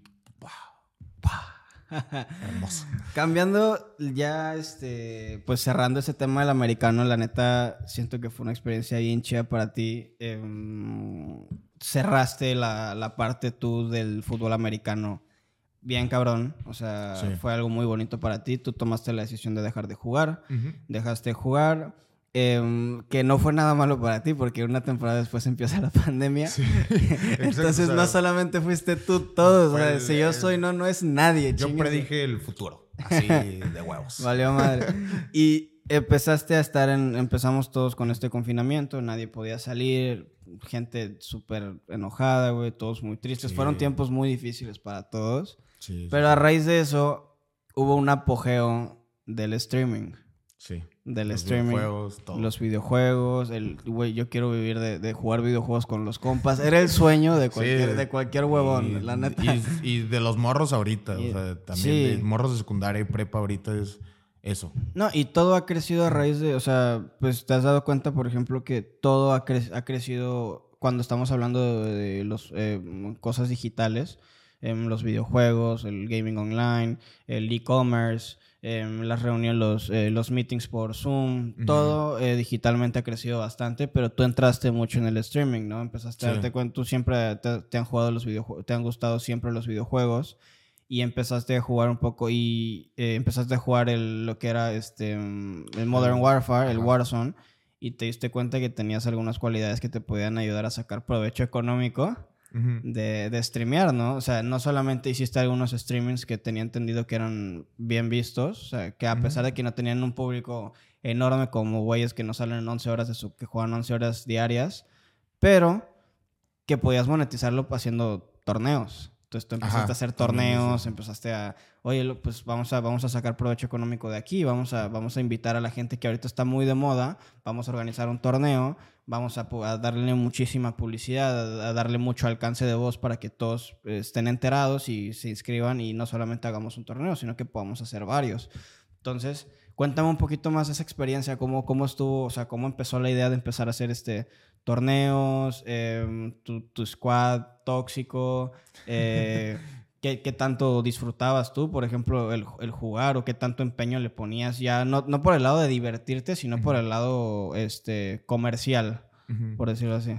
Pues sí, mira, yo la verdad siempre he hecho deporte, siempre he estado, me la paso afuera y así, pero a veces cuando, desde chiquito, cuando estaba así en la casa, era pues así era de vez en cuando jugar videojuegos, sobre todo el Call of Duty. Ese juego siempre me ha gustado. Era aventarme las campañas, a veces juntarme con amigos en las casas, en la casa de alguien y jugar, echar las retas. Es más, de hecho, eh, cuando jugaba en, en, en Liga Mayor, en ese lapso que teníamos después de la junta, antes del partido, nos íbamos todos a, a mi cuarto y ahí nos echábamos nuestras retas de multijugador de zombies, veíamos que ya era la hora y ya nos íbamos al casillero a cambiarnos y a jugar, ¿no? Esa era nuestra forma de despejarnos antes del partido. Y pues bueno, entonces me, me gustaron y así. Nunca había jugado en línea hasta hace poco porque, pues no sé, yo no tenía el Xbox Live, nunca estaba tan metido por estar en otras actividades. Pero pues ya en la pandemia fue de que me compré el Modern Warfare, encontré lo que era el Warzone y empecé a jugar mucho con un primo y me lo empecé a llevar, a llevar y a tomármelo en serio y ver videos. Eh, actualmente sigo mucho la Call of Duty League, que es la liga profesional del COD y todo eso. Entonces me gusta ver las competencias, me gusta ver los eh, streams, jugadores, streamers grandes y en general de muchas cosas. Y, pues ya, entonces ahí lo empiezo a probar, empiezo a jugar. Em, mi problema fue que al principio, como, no te, como estaba en pandemia, encerrado en casa, que también para mí fue algo difícil regresar, porque yo vivía solo en Puebla. Entonces, regresarme a la casa, otra vez vivir con mis papás, y no tan solo vivir, sino estar todo el día encerrado. O sea, porque literal pues estábamos en pandemia. No ya, ya no solamente vivir con tus papás, sino convivir con tus papás. ¿no? todo el día, o sea, porque igual también el tiempo que yo estuve aquí viviendo con mis papás, primaria, secundaria, prepa, pues no estaba yo tan acostumbrado de siempre estar todos los días conviviendo con mis papás porque yo me la pasaba en la escuela, actividades en la tarde deportivas. También mi papá, pues por el trabajo, luego no siempre estaba aquí en Veracruz o en la casa. Mi mamá, pues sí convivía más, pero pues era lo mismo. Era ella quien nos llevaba y traía a todos lados la mayor parte del tiempo. Entonces, pues siempre era estar afuera haciendo algo, ¿no? Y pues yo me metí a los videojuegos, empecé a jugar y como yo ya no tenía nada en qué competir y me declaro una persona competitiva que le encanta esa adrenalina. Una vez entrando en el deporte competitivo es difícil es, difícil aplicar otra doctrina de vida para ti que no sea competir. Exacto. O sea, y la neta eso eso me saqué pedo porque es güey, puedes convivir, puedes hacerlo por gusto. no, yo les tengo que romper su madre a todos, Exacto, exacto. Y y aparte más porque a mí me gusta mucho lo que es una competencia y sobre todo en equipo. Es lo que más me gusta. Sí. Que lo prefiero siempre deportes en equipo que los individuales. Y pues bueno, entonces me empiezo a meter y te empiezas a meter y te empiezas a dar cuenta de que pues, ya no es un videojuego, es una competencia. el conectarte y jugar contra morros de México, morros de contra gringos que te están mentando la madre y todos. Entonces te metes y te enojas y le mientes la madre a tu compa de tu squad y así. Te, neta, había veces que yo terminaba frustrado. Hubo una vez que sí me enojé muchísimo con, un, con mi primo, porque él también era bien castroso, así, tóxico, castroso. No recuerdo qué le dije y ese día sí me enojé. O sea, yo apagué todo, me fui, me dormí, me dolía la cabeza. Había veces que de verdad era, era muy, muy metido a la competencia. Ya llegó un punto donde dije, ¿sabes qué? Ya relájate. Es un videojuego. No es para tanto. No es para tanto. No vives de esto. No eres profesional. No estás compitiendo. Y, y, ya, entonces ya ahorita ya lo veo más tranquilo, más relajado. Es un videojuego. Solo es de que es un juego. O sea, voy, me estreso, juego con compas. Y es más, ahorita ya no juego casi todos los días porque pues ya hago otras actividades deportivas sobre todo. Entonces, de que luego regreso ya estoy cansado. Y el deporte me salvó de esa adicción tóxica. y, sobre todo que ya puedes salir, ya puedes retomar viejos hábitos que sientes que son más funcionales para ti, ¿no? El, Exacto. el decir, ¿sabes qué? Puedo hacer deporte y no necesariamente tengo que competir con otro carnal. O sí, o sea, al menos en el CrossFit sí competíamos bastante, como de que, güey, tengo que acabar primero que este vato, ¿no? Sí, sí. O al menos yo siempre me ponía esas retas, eh, o esas metas, no lo decía abiertamente como te voy a chingar, pero sí, sí era para mí como, acaba primero que este cuate, güey. Sí, sí, o sea, porque es tu meta, ¿no? Y no mames, el vato ya va a acabar y yo no he acabado, písale. Y, entonces, y eso me ayudaba a mí bastante, ¿no? Sí, sí, sí. Y, y, y, tú separar ya, por ejemplo, la parte de los videojuegos y volverla a llevar acá a donde siempre ha sido como tu cuna, que es el deporte, como que te ha hecho perder ese, ese interés de nuevo por los videojuegos y ya, y ya lo estás viendo de nuevo como un hobby, o sea, como un pasatiempo y ya no lo ves como algo que, que solía tomarte muy en serio, ¿no? O sea, es, es, algo bien chido, la neta. A mí, a mí siempre me han gustado los videojuegos porque pues tienen una eh, características de, de, inclusión muy chidas. El, ¿Sabes qué? Pues, güey, todos pueden jugar videojuegos. Sí. O, el problema es cuando entran en la parte de la toxicidad, que si no te lo estás tomando en serio, de plano, no te lo tomes en serio. Es un juego, diviértete, no seas desagradable cuando juegues. Que yo, la neta, antes era muy desagradable hasta que me di cuenta que me chocaba que fueran desagradables conmigo y dije, Nel, ya no, esto no es lo mío. Sí, y es cagado, es divertido llevarse con tus compas de una manera y que lo pendejeas, le dices, eres una basura y así, o decirle a los, a los demás por el micrófono mientras el chat y así. Eh, cosas así está cagado, pero también como que en cierto nivel y no llegar a esa toxicidad, tampoco hacer menos o discriminar a alguien, que sí pasa mucho. O sea, por ejemplo, en el COD me pasa mucho que tantito te escuchan hablar español los gringos, ya te empiezan a chingar de que eres un binner, de que, de que eres mexicano, que no tienes papeles. De que no me hables en ese tono de piel, es como de, güey, cálmate. y luego los que te dicen eso son los pochos, son los chicanos, son los hijos de mexicanos o de latinos o de que migrantes de cualquier otro país. O cuando juegas con gente que no conoces, por ejemplo, que completas tu team y te tocan, te toca, por ejemplo, yo estaba jugando una vez con un copo y nos tocó con un, gringo que era, era un, la neta, por el acento y por cómo hablaba, yo sabía que era negro. O sea, la palabra negro, para empezar, no es mala. El pendejo eres tú que piensas que, que, que la palabra negro es mala porque piensas que ser negro está mal. No, güey. Es una raza de personas, está bien decir. Yo sabía que era negro y estaba, y estaba jugando con uno de sus compas que supongo que era latino, era, negro también. Eh, uno de los dos porque no hablaba como un, gringo blanco, güey. Una persona este, al, blanco. entonces, eh, llegamos yo y yo sí hablo muy bien en inglés, la neta, porque es algo, un idioma que me gusta un chingo. Mi cuate no tanto. O sea, sí lo habla, se puede comunicar, pero pues no lo habla tan fluido.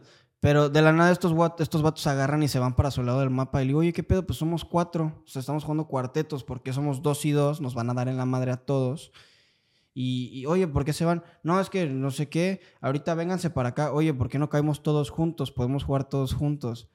Y, y pues, empezaron a jalar para su lado y, yo, y ya mi cuate decía como, no, ya también mi, mi compa como de, ay, pinches pendejos, mándalos a la chingada. Y yo, no, pues ya nos salimos, güey, ya nos salíamos porque sí sentíamos como esa parte exclusiva. Entonces, entrar en la toxicidad para mí era como, loco, no, güey. O sea, sí, de plano Sí, a mí no me frustraba porque yo sí entendía esa parte de decir, ¿sabes qué, güey? Pues si no les caigo bien, pues qué. O sea, no es como que las únicas personas, no, es como que a huevo tenga que jugar con ellos. Sí, ni los conozco, no es como que no me vaya a dejar dormir. Pero mi cuate sí es un poquito, un poquito más temperamental y sí le afectaba bastante, ¿no? Em, acabando este tema, es, es, un tema bastante chido porque se puso muy de controversia en, en día lo de, lo de los streamings, de qué hacer para los streamings y todo eso di un, salto muy grande. O sea, bueno, tú, tú dabas siempre... Em, bueno, di un salto muy grande yo al reconocer que tú, güey, siempre has sido una persona que yo he admirado bastante. O sea, neta, para mí siempre has sido tú, eh, eres una persona muy ejemplar, güey. Eh, algo que admiraba yo bastante de ti es que siempre tuviste esa habilidad, por ejemplo, de ser una persona que peca de seguridad, güey. No mames. Pecas de seguridad, güey. O sea, siempre has sido una persona con un carácter muy amigable, pero sobre todo nunca, o algo que reconocí bastante a ti, fue que nunca tuviste pena, o sea, nunca tuviste miedo a pasar vergüenza en público, a ser el oso, a destacar, a que la gente te vea y diga, ¿quién es ese vato? ¿Por qué, está, porque se está encuerando en el antro? ¿No? ¿De, dónde? ¿De dónde surge para ti, por ejemplo, esa, esa parte de, sentirte seguro? ¿Siempre lo has llevado desde pequeño? ¿O hubo un evento que te haya hecho decir, me voy a, este, creo que puedo ser de esta manera, me voy a esforzar, me estoy acostumbrando a sentirme un poco más... Em, eh, seguro, tener una, autoestima mucho mejor. Que siento que no va tanto relacionado con el autoestima, el cómo te sientes, por, el ser extrovertido, porque pues hay personas introvertidas que probablemente también tengan una alta autoestima, pero tú siempre has sido una persona que se ha mostrado como figura pública, en donde sea, o sea, desde el concurso de disfraces al que llegaste creo a cuartos o semifinal sin disfraz, de ponerte nada más un, calzón encima de tus jeans y, perrear a las, y perrearte a las personas que estaban abajo del escenario hasta tirarte en el suelo del antro y que todos te echen porras, güey. O sea, ¿de dónde ha salido todo eso? Y aparte, dato curioso de, esa, de ese evento, de ese Halloween, fue como novatada eso. sí. porque estábamos. Es, eh, pues era mi primer año, era el Halloween de ahí de que hacen las residencias de la universidad. Y estaban varios del equipo y me dice un veterano, me dice, pues órale, vas, súbete. Y yo de que, pues es que no sabes lo que soy capaz de hacer, hermano. Entonces sí me subo, no es una novatada. No, y además tú no lo viste como novatada. Sí, exacto, ¿no? Y entonces fue de que, bueno, pues ya me subo y justamente no traía desfaz, no traía nada y pues me trepé, hice mi desmadre y ya. Pues la verdad no sé cómo nace eso, simplemente me declaro como así soy. Eso sí, no, sí, o sea, hubo un tiempo que sí me costó porque justamente lo que decías, de que no siempre es como tema de autoestima o que no va tanto con la autoestima, porque hubo un momento donde yo estaba en depresión, estaba, me costaba ciertas cosas, era ciertas cosas que me decían me podían lastimar de cierta manera, pero yo seguía siendo en cierto sentido igual. Era como que, pues, no sé, yo algo que siento que soy es de que cuando llego a un lugar, sabes que estoy ahí. No, es alguien que nada más está ahí sentado en el sillón y en su celular o hablando, que no está con su grupito, no. Por X o Y razón, tal vez llegué y les dije buenas noches a todos y de ahí no le dirijo la palabra a nadie más, pero sabes que llegué y me gusta, o sea, me gusta como hacer eso en, en, buena forma, en buen sentido, porque es algo como que sí pienso mucho, que en general la gente lo debería de hacer y más si vas a dedicarte, bueno, no, en general en lo que te dediques, o sea, cuando vas a mantener una conversación, cuando vas a a presentarte con las personas. te dio muy, muy, buena imagen, o sea, yo, yo recuerdo que el, el, ser tú así te abrió puerta a muchas amistades, em, a vivir experiencias muy, muy padres, por ejemplo, no solamente en Halloween, sino también en la prepa, me acuerdo que decías, ese, ponme el nene malo y ahorita me subo a la tarima. Y en corto te ponían nene malo y tú te subías y empezabas a, y todos, todos te aplaudían. Y era, y, pero no caía dentro del verse forzado, ¿no? Simplemente tú dejabas que fluyera o no era algo que tú tenías planeado, simplemente mostrabas una faceta muy natural o muy original de, pues, de tu persona, de, ¿sabes qué? Pues yo soy así, no necesito pasar o no necesito forzarme o obligar algo a hacer algo que no siento, ¿no? O sea, y esto es, por ejemplo, en tu parte que eres extrovertido. Si eres introvertido y te sientes, no te sientes em, cómodo haciendo las cosas que, por ejemplo, tú haces, pues también hay otras maneras en las que tú puedes expresar muchas cosas que tú... Em, eh, muchas cosas que traes dentro, ¿no? O sea, simplemente, por decirlo así, no sé... Em, intentar esforzarte a hablar un, a empezar a hablar poco a poco con otras personas eh, para brindarte un lado de sabes qué pues si eres introvertido probablemente no, es, no está mal que seas introvertido, siempre va a estar bien, pero quizás estaría chido que intentaras tú animarte a probar el salir un poquito, ¿no? El, salirte un poquito y empezar a convivir. un poco más, este, no siempre estar como, obviamente no voy a poner un, no, no voy a armar un esquema, un estereotipo de lo que es un introvertido, porque cada quien tiene su manera de ser, pero sí el intentar animar a las personas a que digan, ah, pues quizás puedo intentar esto y quizás si, mi, si ser introvertido me ha causado problemas para poder socializar, pues darle una oportunidad, ¿no? A la parte de, de que no hay problema si pasa una vergüenza o si comete un error, porque pues tú claramente siempre has sido así, de que, güey, si te tropiezas y te rompes los dientes, le vas a sonreír a la gente para que te vea los dientes, ¿no? Entonces siempre ha sido muy padre esa, esa parte de tu parte. Sí, no, y gracias. Y la verdad, o sea, siento yo que cuando estoy haciendo algo que disfruto muchísimo, las cosas de verdad me salen natural. O sea, si grité, si hice una pendejada, si me aventé una marometa, lo que sea. O sea, luego, por ejemplo, voy a jugar tocho y yo me siento un niño chiquito porque ando haciendo mi, mi desmadre y todo. Y tal vez la gente que no me conoce se queda como, güey, qué pedo, este vato es un pendejo, esto no saben qué pedo. Y ya cuando van conociendo, pues saben como, entienden que así soy. Y, y ya, pero es porque estoy haciendo algo que disfruto muchísimo. Sí. Entonces, igual, y te digo, o sea, a mí lo que me gusta es como llegar y en cierta manera hacer acto de presencia. O sea, que igual en una junta, por ejemplo, hay muchas veces, es normal. O sea, no a todos se les da el pararse frente a un público y hablar, exponer un tema, lo que sea, así sea en el salón de clases, lo que sea. Pero pues algo que sí le recomiendo a la gente, que sí invito a todos, es de que practiquen un poco eso, porque nunca sabes en qué momento lo vas a necesitar, así sea para declarártela al amor de tu vida, así sea para decirle algo a tu familia, a una exposición escolar, algo del trabajo, lo que sea. A veces lo necesitas poder hablar en público y no tan solo eso, sino vender tu idea, así sea una persona. Y también algo que me gusta es como llegar e imponerme, o sea, que si yo llego aquí y te voy a hablar de un tema, o sea, que me sientas seguro de lo que te estoy diciendo y no que me sientas así como tu aguado, que si llego y te veo en la calle y te saludo así como, no, o sea, a mí me gusta como, como ver que, o sea, como en cierto sentido también venderme, o sea, igual en cualquier lugar, en el trabajo, eh, cuando estuve haciendo prácticas era como que sí, tengo unos jefes, tengo esto y el otro, pero también me gusta que a mí me vean seguro, también me gusta que me vean como de que sí, aunque tú eres mi jefe, te respeto, eres una autoridad para mí, pero tú y yo a la vez estamos en el mismo nivel porque tenemos un objetivo en común que es maximizar las utilidades de la empresa, eh, cosas así. Entonces es como ni tú eres más que yo, ni... Aunque por jerarquía sí sea así. Ajá, o sea, por jerarquía es, es mm, así. Yo no lo, no lo percibo de esa manera, ¿no? O sea, exacto, yo me considero una persona que tú necesitas y que yo también necesito de ti. Exacto, y no... Sí, obviamente al principio me puedo poner nervioso esto y el otro, pero quiero que veas que ahí estoy. O sea, que estoy para ti, que voy a ayudar a la empresa lo que tenga que hacer y todo y aún así que también me consideres, que pienses en mí para cierta situación y todo, y sobre todo que, que sientas que hay una seguridad de mí hacia las cosas que haga. Y algo, algo muy chido, por ejemplo, también era que pues tú encontraste muy bien ese balance entre ser extrovertido y ser introvertido, ¿no? Que es algo muy importante porque ser introvertido, pues tiene sus ventajas de que, por ejemplo, hay mucha persona que, muchas, muchas personas que disfrutan estar solos. Yo me considero una persona que ya me ha acostumbrado bastante a estar solo. Aunque yo fui muy extrovertido en su parte también, o sea, por juntarme contigo me pasaron muchas, o sea, me tuve que animar a hacer ese tipo de cosas que me empujaron a empezar a sentirme cómodo con los ojos de varias personas viéndome, ¿no?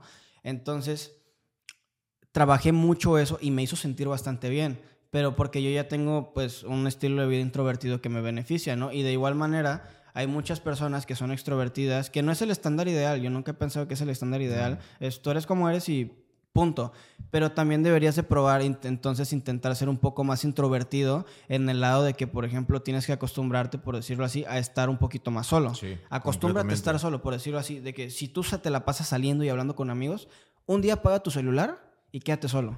O sea, ponte a leer, ¿Por qué? Porque ahí te vas a dar cuenta de que hay, del lado de ser introvertido hay muchísimas cosas que te ayudan también, como por ejemplo el, diálogo interno, la reflexión, el tiempo para dedicarle a tus hobbies o a tus pasatiempos, el poder estar un poquito más o conectar más con tu familia, ¿no? Entonces no todo es simplemente ser extrovertido o introvertido. Yo creo que tienes que sacar las facetas o, ese, o trabajar ese tipo de facetas para sacar lo mejor de ellas cada que las necesites, ¿no? Entonces tú, por ejemplo, siempre has sido muy extrovertido y yo siempre, yo sí he creído bastante, por ejemplo, que también has trabajado tu parte de ser introvertido.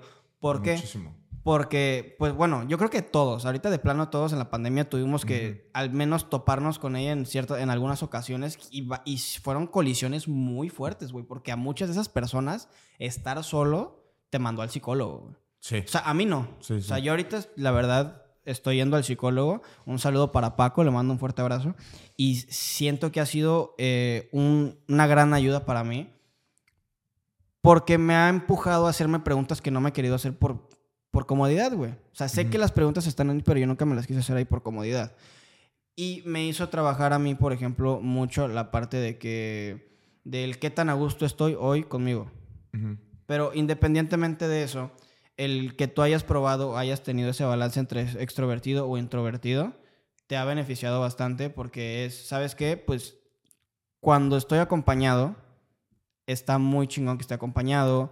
em, puedo ser, puedo, puedo sacar lo mejor de ello, no, no me da miedo pasar una vergüenza, pero ahorita la compañía la veo como algo que me encanta, me gusta mucho, pero no lo veo como una necesidad, lo veo como una opción, porque sé convivir conmigo, sé que puedo estar tranquilo en mi casa leyendo, jugando videojuegos, pasando tiempo con mi perrito, con mi familia, y cuando me toque estar con mis amigos, voy a poder disfrutar de ellos lo más que quiera, les voy a poder pues, dar todo mi amor, eh, voy, a, voy a poder, eh, no sé, pasar una vergüenza, quizás hacer travesuras, porque la neta creo que está bien chido que hagamos travesuras mientras no afecten a nadie, no hagan mamadas, que vayan, no vayan a quemar una palmera. No hagan mamadas. Sí, no hagan pendejadas.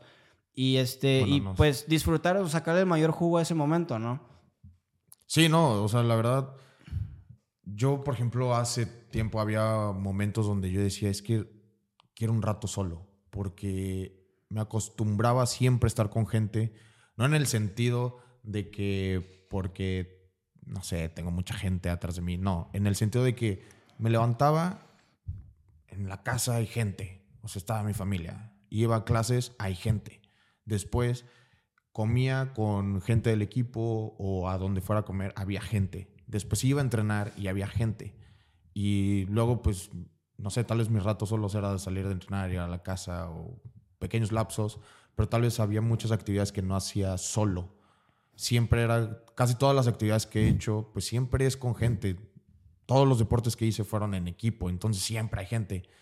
Y había momentos donde yo decía, es que a veces también me gusta estar solo porque siempre estoy con gente y me gusta estar pasando tiempo conmigo. Y ya fue que lo empecé a hacer, me ayudó muchísimo. Igual yo también ya fui, estuve dos años más o menos en el psicólogo, fue antes de, yo inicié antes de pandemia.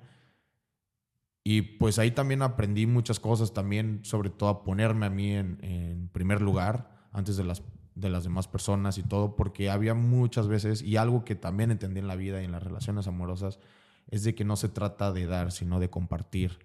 Porque había muchas veces que yo en general daba demasiado. O sea, era de que si tú, si yo estaba en China y tú estás en México y me decías, es que necesito que me traigas una coca ahorita del Oxxo que está a una cuadra de mi casa, yo me agarraba mi avión de China, viajaba, llegaba al Oxxo que estaba al lado de tu casa, te compraba una coca de 3 litros y te la daba. No, no, no por ser tan radical, pero para Ajá, poner un ejemplo. Sí, o sea, y, y no era porque quería ganarme tu amistad de esa manera, no, sino porque, no sé, o sea, como que yo sentía que eso me llenaba a mí, que me enseñaron de cierto modo a ser muy afable, muy servicial o como también dar mucho a los demás, no sé. Pero llegó un punto donde empecé a entender de que no, o sea, hay momentos donde simplemente no quieres, o sea, simplemente no quieres hacerlo o no puedes hacerlo porque tienes algo más importante para ti que ese momento. Y hay momentos donde sí lo puedes hacer y también yo entiendo a las personas, o sea, yo ya también entiendo a las personas, por ejemplo, si yo ahorita te digo, güey, te invito a una chela y tú me dices, no, no puedo, no quiero esto, ok, no pasa nada, no, ni- no- no me voy a enojar Y contigo. ya ni preguntas por qué no quiero Ajá, o tomar. sea, ajá, o lo que sea, o sea, cualquier cosa que tú, que yo te diga, vamos a hacer esto y tú me dices que no, por X o Y razón, yo entiendo, o sea, para mí es de que, ok, quizás hoy no puedes, mañana, otro día o algo así, pero no va a ser un problema de, en cuestión de la amistad y así, y también te empiezas a dar cuenta cuando le empiezas a decir a la gente que no, te das cuenta de cómo reaccionan, quiénes son tus amigos, tus amistades, esto, quiénes sí tenían, mm, quiénes sí son tus amigos y quiénes nada más estaban por sonar muy interés. frío, ¿no? Ajá, Sí. exacto. Y hay gente que nada más estaba ahí porque tú siempre les decías que sí y porque siempre llevabas las papas a la reunión. Y el día que no llevaste papas, ya todos te odian.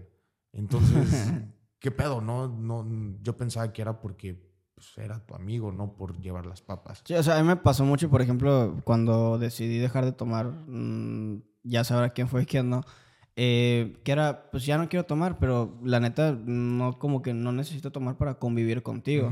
O sea, exacto. y la amistad, o sea, esa parte de la amistad era como muy em, fortuita, por decirlo así, en, por el lado de que para, para mí tomar era como muy fortuito, era decir, pues tiene que pasar, o sea, podemos salir a tomar, pero pues de algo que es de un plan que salió, pero no es nuestro pilar principal, ¿no? O sea, de- Ujú. que, que, que, Bueno, para man- mí que sostiene nuestra amistad. Siempre es lo Charca. principal. Siempre. si tú no tomas, yo tomo. Voy a Y cortar me aquí. tomo lo doble por ti.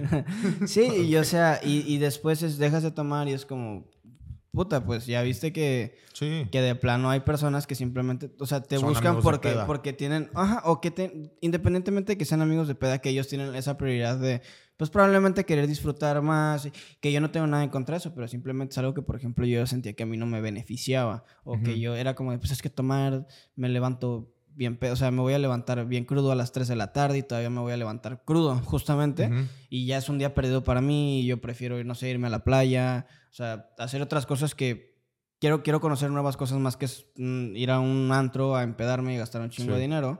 Y pues sí, güey. Ya él, loco, qué gusto que estuviste por acá, hermano, de verdad. Eh, pues te- de verdad te puedo expresar que te, te tengo un chingo de aprecio, güey. Y pues la mejor manera que pude haber pasado es empezando contigo de este pequeño proyecto que tenía. Eh, ¿Un libro que recomiendes a la gente? Wow, pues la verdad sí varios. Uno que me gustó mucho. Voy a recomendar dos. Uno como que fue de... Es como de motivación personal, ayuda, buscar la alegría, algo así. Que se llama El monje que vendió su Ferrari. La verdad está muy, muy bueno. Y ese libro me cambió muchas cosas de ver la, la vida, como deslindarte mucho de las cosas y simplemente ser feliz. Y otro, bueno, también se vale estar triste, la verdad. Se vale, está bien estar Triste. triste.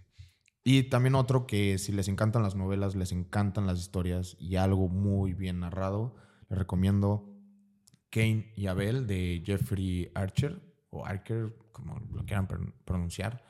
Y ese es un libro, una novela muy, muy padre, narrada de una manera hermosa. De verdad, ese autor escribe muy chido y de verdad los va a atrapar. Es una rivalidad entre, entre personas que nacen el mismo día y muchas cosas pasan y nada, está, está hermoso ese libro. Hermano, qué gusto que estuviste por acá. Pues aquí yo creo que ya vamos a, a cortar. Em, pues este es el primer episodio de mi pequeño podcast que pues poco a poco vamos a ir creciendo. Vamos a traer em, personas que yo creo que son brillantes, que tienen algo muy chido que compartir. Y pues, carnal, gracias, güey. Sí, no, De igual. verdad. Un saludo para toda la flota por allá. Este, Igual, este, muchas gracias, de verdad. Gracias por invitarme, gracias por compartirme el proyecto. Y pues cuando quieras, yo jalo a hablar de lo que sea. Y pues, Oh. muchas gracias, carnal. Te, te amo. Sobres.